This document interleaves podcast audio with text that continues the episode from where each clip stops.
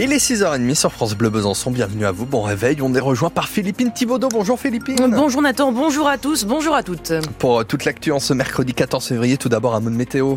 Il va faire gris aujourd'hui. Hein. Les nuages sont bien gris pour la journée. Par contre, les températures sont étrangement douces hein, pour ce mois de février.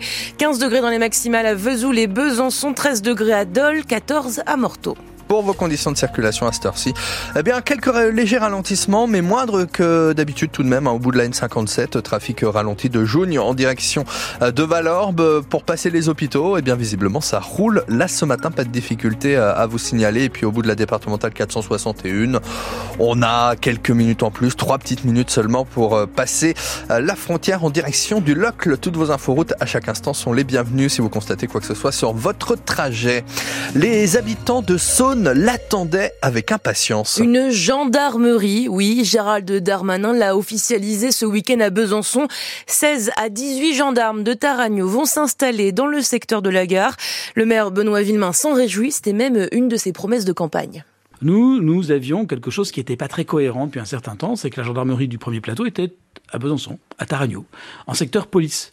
Et donc vous aviez une gendarmerie opérationnelle, une COB, en secteur police. Donc c'était pas logique puisqu'ils ne peuvent pas intervenir sur le secteur ville. Donc en fait, ils étaient euh, en ville, mais pour intervenir sur le premier plateau, en périphérie et en campagne.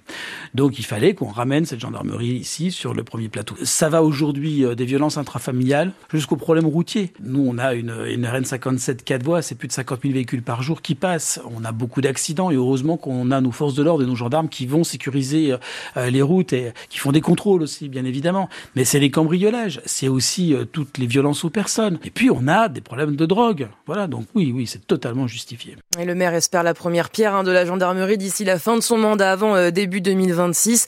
En attendant, la gendarmerie de Taragno, elle ne fermera pas l'annexe de Bouclan non plus. Les gendarmes ont eu beaucoup à faire l'an passé avec les vols de voitures, plus 11% selon GU Argos, un groupe d'assureurs. Sur la première marche du podium, on retrouve la Renault Clio 4, puis la Renault Mégane 4 et enfin la Peugeot 3008 2. D'ailleurs, désormais, le vieux papier rose du permis de conduire va pouvoir rester à la maison. Sa version dématérialisée est généralisée dans toute la France à partir d'aujourd'hui.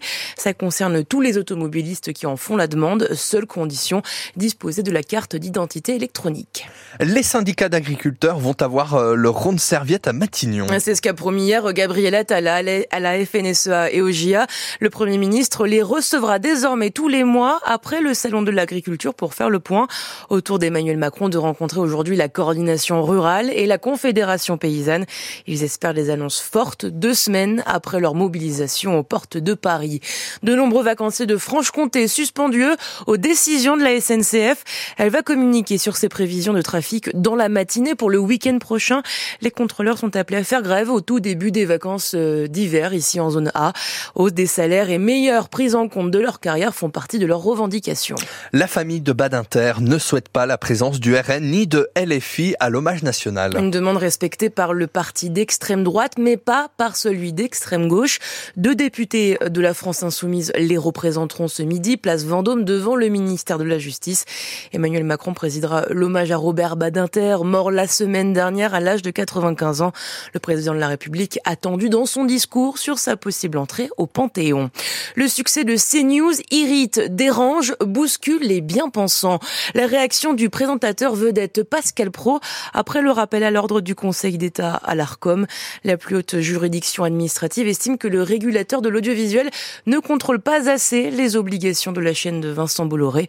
Elle a six mois pour faire son évaluation. 6h34 sur France Bleu Besançon. Il n'y a pas d'âge pour être amoureux. À l'occasion de la Saint-Valentin, on a rencontré un couple de retraités, des octogénaires avec 30 ans de mariage au compteur, 30 ans d'amour, mais aussi d'épreuves. Armand est malade, dialysé, en fauteuil roulant depuis un an. Françoise l'a toujours assisté. La maladie a été une épreuve pour tous les deux. Et puis donc, euh, il faut faire comme si tout va bien et aller de l'avant. Ça fait partie de l'amour, c'est-à-dire d'assumer ce que l'autre ne peut plus faire et vice-versa, mais d'être toujours ensemble. Et c'est là qu'on voit qu'un couple est solide quand euh, il accepte ça, même si des fois il y a des tensions, c'est un peu normal. Des fois, il me dit si c'est trop dur pour toi, je te redonne ta liberté. Je dis moi. Hein. Voilà, moi c'est d'être là, comme euh, c'est un engagement que j'ai pris et qui me coûterait de ne pas tenir jusqu'au bout. C'est un engagement moral, euh, amical, c'est un engagement amoureux. euh, c'est beaucoup de choses. Euh, moi, je suis pas trop démonstrative non plus, mais toujours là. Et on vous pose la question ce matin, comment vous allez fêter la Saint-Valentin Au restaurant, avec des amis ou bien devant le match de la Ligue des Champions? Dites-nous tout, on vous attend, euh, on attend vos appels au 03 80 833 111 ou bien sur le Facebook de France Bleu Besançon. Pierre Demarque, vous entendez, ou encore MC Solar Mentissa, Mysticali. Ils font partie de la programmation du Festival de Paille dévoilé hier. Une 22e édition plus longue, 3 jours au lieu de 2. Et des sets d'artistes plus longs également, 1 heure au lieu de 40 minutes pour les artistes découvertes. Le Festival de la Paille, c'est du 26 au 28 juillet à Métabier. Et puis c'est le film Snow Leopard, le grand gagnant du FICA de Vesoul. Son réalisateur tibétain euh, Pema Tseden a remporté hier le cycle d'or. La prochaine édition du Festival international des cinémas d'Asie se tiendra, lui, du 11 au 18 février 2025.